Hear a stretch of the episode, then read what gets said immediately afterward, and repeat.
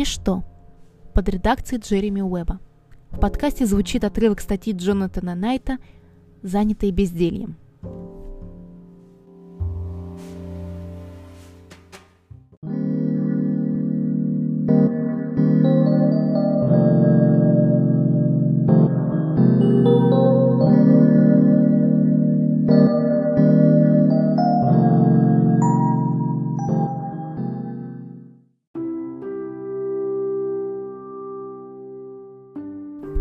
После тяжелого рабочего дня, после дороги домой, готовки, стирки, мытья, укладывания детей в постель, самое время улучить хотя бы пять минут, чтобы уютненько свернуться в кресле. В эти немногочисленные скоротечные периоды праздности вы наверняка завидуете невероятно легкой жизни некоторых других позвоночных. Возьмем ленивца. Он часами сидит без движения на дереве в тропическом лесу или гигантского питона. Этот гад месяцами лежит, поджидая очередной трапезы, а поев неделями таится в кустах, занимаясь лишь пищеварением и ничем больше. Благодать, да и только. Так-то оно так, но не совсем. Исследование поведения и метаболизма таких животных, которые кажутся нам столь вялыми, показывает, ничего не делание не имеет ничего общего с легкой жизнью. Эти бедняги ведут чрезвычайно рискованное существование, и такая праздность нужна им просто для того, чтобы остаться в живых. Более того, метаболизм некоторых из наиболее малоподвижных существ может не уступать по интенсивности метаболизму скаковой лошади на ипподроме. Марк Чаппел, биолог из Калифорнийского университета в Риверсайде, особенно интересуется потреблением энергии животными, обитающими в экстремальных условиях. Работая в Антарктиде, лет 20 назад, он обнаружил, что птенцы пингвина Адели совсем не такие праздные, какими нам представляются. Время от времени они принимаются выпрашивать еду у родителей, но такие приступы жадности длятся недолго. Обычно же пингвинята неделями сидят на одном и том же ледяном пятачке, не двигаясь с места. Но когда Чапл измерил интенсивность метаболизма этих крошек, он поразился – Ученый помещал птенцов в небольшие изолированные камеры, отслеживая объем поступающего туда воздуха, чтобы определить, насколько быстро птицы расходуют кислород. Потребление кислорода напрямую связано с интенсивностью метаболизма. Чем больше метаболические процессы требуют от клеток, тем больше кислорода нужно клеткам, чтобы расщеплять глюкозу, тем самым вырабатывая энергию. У пингвинят с пустым желудком интенсивность метаболизма составляет в пересчете 1 мл кислорода на грамм веса тела в час. Чапа удивила, что скорость метаболических процессов у только что накормленных птенцов возрастает вдвое.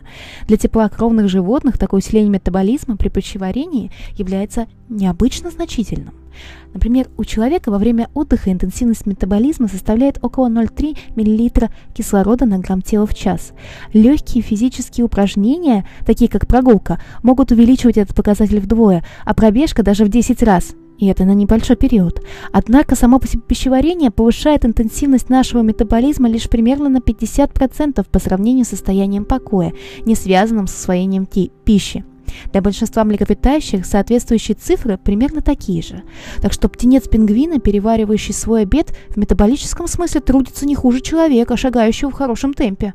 При физических нагрузках энергия расходуется в основном на сокращение мышц, но пищеварительные энергозатраты более разнообразны.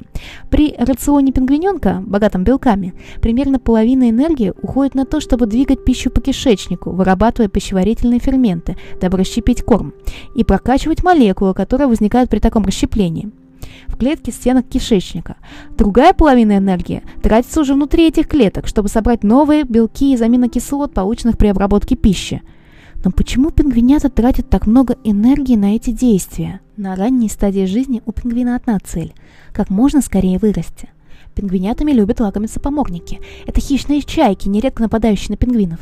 В этой ситуации маленький слабый птенец обречен. Так что быстрый набор массы тела принципиально важен для выживания, а быстрое пищеварение способствует этому.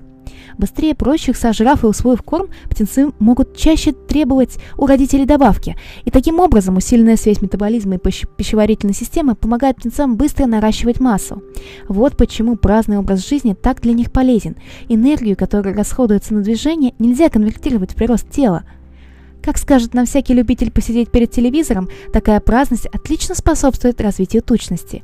Чапел обнаружил и другие неожиданности, изучая баланс между метаболизмом, физическими упражнениями и пищеварением уже у другой птицы, живущей куда ближе к его родине. Домовой крапивник гнездится в дуплах деревьев по всей Северной Америке. Птенцы этих птиц появляются на свет слепыми и беспомощными и две недели сидят неподвижно, превращая все, чем их кормят родители, в кости, мышцы, жир и перья. За это время они успевают увеличить массу своего тела почти в 10 раз.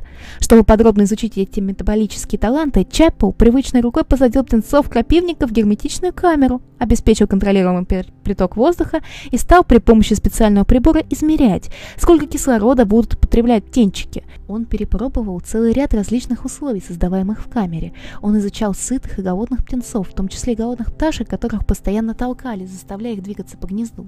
Результаты эксперимента показали, в первые 8 дней самым Изнурительным занятием этих птиц в любом случае являлось переваривание пищи. Например, у шестидневного птенца интенсивность метаболизма в состоянии покоя равна 1 мл кислорода на грамм тела в час. При самой бурной вспышке физической активности этот показатель может возрастать лишь на 50%. А вот если птенец просто сидит неподвижно и переваривает пищу, скорость его метаболических процессов повышается более чем вдвое. Такое не под силу даже пингвинятам. Подобно человеку и другим млекопитающим, у родителей маленьких крапивников интенсивность метаболизма удваивается, лишь если они подвергают себя значительным физическим нагрузкам. А вот птенцы приспособлены к тому, чтобы потреблять эту лишнюю энергию, лишь когда они усваивают пищу. Эти ленивые машинки роста, предназначенные для того, чтобы работать над перевариванием корма так же трудолюбиво, как работают их родители над его добыванием доставкой. Однако Чапа обнаружил, что после примерно 8 дней такого дураковаляния метаболизм птенцов домового крапивника меняется, и теперь они быстрее тратят энергию при физических упражнениях, чем при переваривании пищи. Еще один яркий пример трудолюбивого ничего не делания – это перманский питон. Он неделями пребывает в полной неподвижности. Однако метаболические способности этого присмыкающегося не хуже, чем у лошади, скачущей галопом по ипподрому. В своей лаборатории в Калифорнийском университете в Лос-Анджелесе, а позже в Алабамском университете в Тоскалузе, а Стивен Секер много лет измерял уровень потребления кислорода у молодых бирманских питомцев, переваривающих пищу или же постящихся. Ученый обнаружил, чем больше они едят, тем быстрее их метаболические процессы. Если повезет, маленький питончик способен слопать пяток крыс за один присест. Их общая масса равна его собственной. У змей, которые едят такие большие порции, интенсивность метаболизма может меньше чем за сутки увеличиваться в 44 раза, что само по себе поразительно. Не думайте, что змеюка просто лежит и ничего не делает. На самом деле она вовсю трудится, замечает ученый. По мере переваривания пищи, этот процесс после обильной трапезы может занимать недели две, интенсивность метаболизма змеи понемногу снижается. Существует лишь одно животное, у которого, как установлена скорость метаболических процессов, может также сильно повышаться по сравнению с состоянием полного покоя. Это чистокровный рысак, скачущий галопом. И, разумеется, в абсолютных величинах интенсивность метаболизма у змеи куда ниже, чем у лошади, примерно в 11 раз меньше. Минимальный уровень метаболизма для змеи всего-навсего 0,32 тысячных миллилитра кислорода на грамм масса тела в час. Как и все хладнокровные животные, питон не нуждается в поддержании постоянной температуры тела, в отличие от млекопитающих и птиц, так что он тратит значительно меньше энергии в состоянии покоя. Кроме того, питон настолько редко питается, что для сбережения энергии он схлопывает кишечник между трапезами. На поддержание пищеварительного тракта в рабочем состоянии требуется очень много энергии. И главным образом из-за того, что клетки, контрактирующие с пищей и пищеварительными соками, постоянно отмирают и отслаиваются. На их замену, разумеется, нужна энергия. Однако питон умеет прекращать циркуляцию пищеварительных соков и временно прерывать цикл замены клеток. Его кишечник в буквальном смысле воплощается по всей своей длине. Это как выключить двигатель в пробке, чтобы сэкономить бензин сравнивает Секер. Ученые обнаружили, что и другие питоньи органы затягивают пояса в трудные времена. Печень, почки, сердце постепенно съеживаются по мере опустошения желудка. Однако в течение нескольких дней после очередной кормежки они вновь увеличиваются, прибавляя в размерах до 50%. Судя по всему, единственным органом, который после приема пищи теряет весе, является желчный пузырь. Накопленную желчь он отдает кишечнику. Такая адаптация метаболизма особенно удобна для хищников, поджидающих в засаде крупную и редкую добычу. Для питона, который может месяцами не находить корма, умение оставаться в неподвижности – вопрос жизни и смерти. Лишние ползания по окрестностям не принесут достаточное количество дополнительной пищи, чтобы оправдать энергозатраты на эти перемещения, поскольку питонья добыча не живет кучно и побежит, если начать ее преследовать. Иногда эти факторы действуют одновременно, иногда имеет значение лишь один из них. Так что питон, который постоянно охотится, наверняка вскоре бы умер от голода. Не только бирманский питон сумел адаптироваться к экологической нише, где энергозатраты на движение перевешивают пользу от него, отмечает Брайан Макна, почетный профессор биологии Флоридского университета, автор книги «Физиологическая экология позвоночных с энергетической точки зрения». В этом труде исследуется эволюционная роль энергопотребления. Техасская слепая саламандра обитает в пещерах, лишенных света, где единственная пища – это органический мусор, намываемый внутрь через трещины в стенках или потолке. Здесь способно выжить лишь существо с крайне низким уровнем энергопотребления, так что саламандра ведет вынужденно малоподвижный образ жизни. Мало того, она ничего не делает для собственного выживания, она еще и не видит. Как полагает Макнап, она произошла от зрячих ящериц, но эволюционное давление, направленное на сбережение энергии, оказалось настолько сильным, что саламандра постепенно лишилась зрения.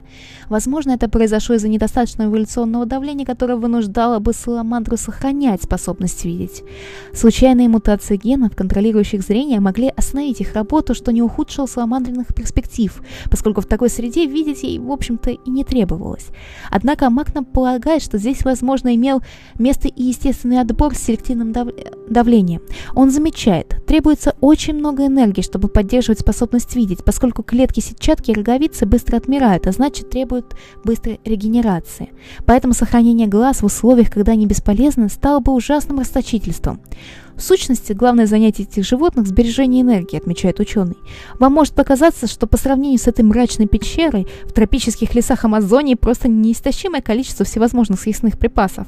Однако именно там, среди ветвей, обитают животные, потребляющие необычайно мало энергии. Среди них трехпалый ленивец, создание, которое может так долго сидеть без движения, что в его меху вырастают водоросли. Даже на пике активности, карабкаясь на дерево, этот процесс напоминает замедленное кино. Ленивец обладает крайне низкой интенсивностью метаболизма, не превышающей 48 сотых миллилитра кислорода на грамм тела в час. Это втрое выше, чем в состоянии покоя. Животное попросту не может себе позволить тратить больше энергии. Хотя ленивец может есть сколько угодно листьев, энергию, заключенную внутри листа, очень трудно добыть. Главным образом она содержится в целлюлозе, а чтобы расщепить целлюлозу, требуется больше энергии, чем для усвоения более простых углеводов, содержащихся во фруктах или белков, содержащихся в насекомых. Мало того, чтобы защититься от разнообразнейших насекомых, населяющих кроны тропического леса, листья деревьев в ходе эволюции приобрели особенности, благодаря которым их не так-то просто переварить. В них содержится много танинов, связанных с белками листьев и препятствующих расщеплению этих белков в кишечнике ленивца. А значит, основная часть энергии, заключающаяся в листе, попросту недоступна нашему животному. Кроме того, большинство листьев содержит мощные токсины, например, алкалоиды, и на их обезвреживание тоже нужна энергия. В тропическом лесу низкоэнергетические и высокоэнергетические животные обитают бок о бок. Часто можно увидеть, как мартышки-ревуны праздно висят на дереве, тогда как их родичи-капуцины радостно скачут с ветки на ветку, набира... набивая брюхо фруктами. Кеннет Глендер из университета Дьюка, Даром, штат Северная Каролина, больше четырех десятков лет изучает приматов нового света. Он говорит, что капуцины меньше и легче ревунов, поэтому легко обставляет их при передвижении по деревьям. Ревуны весят почти вдвое больше, от 4 до 7 килограммов. В каком-то смысле капуцины, забирая всю лучшую еду, создают экстремальные условия жизни для ревунов. Поэтому, когда рядом капуцины, ревуны вынуждены довольствоваться листьями и замедлять свой метаболизм, точно так же, как это делают ленивцы. Однако они часами сидят неподвижно, поскольку кишечнику ревунов приходится тратить куда больше энергии на обработку листьев, чем на переваривание другой пищи. Эти существа вынуждены прибегать к длительным периодам ничего не делания, просто чтобы выжить. В большинстве случаев, отмечает Глендер, ревуны не могут себе позволить ни малейшей ошибки. Будь они активны, они погибнут от голода. Так что в следующий раз, когда вы с наслаждением усядетесь в кресло после трудового дня, помните, хотя возможность ничего не делать иногда и кажется эволюционным преимуществом, которое человек как-то упустил, все исследования позвоночных лентяев показывают, что организмы, нацеленные на ничего не делание, устроены так лишь для того, чтобы выжить, и за это им приходится тяжко расплачиваться. То, что хорошо для техасской слепой саламандры, вряд ли хорошо для вас.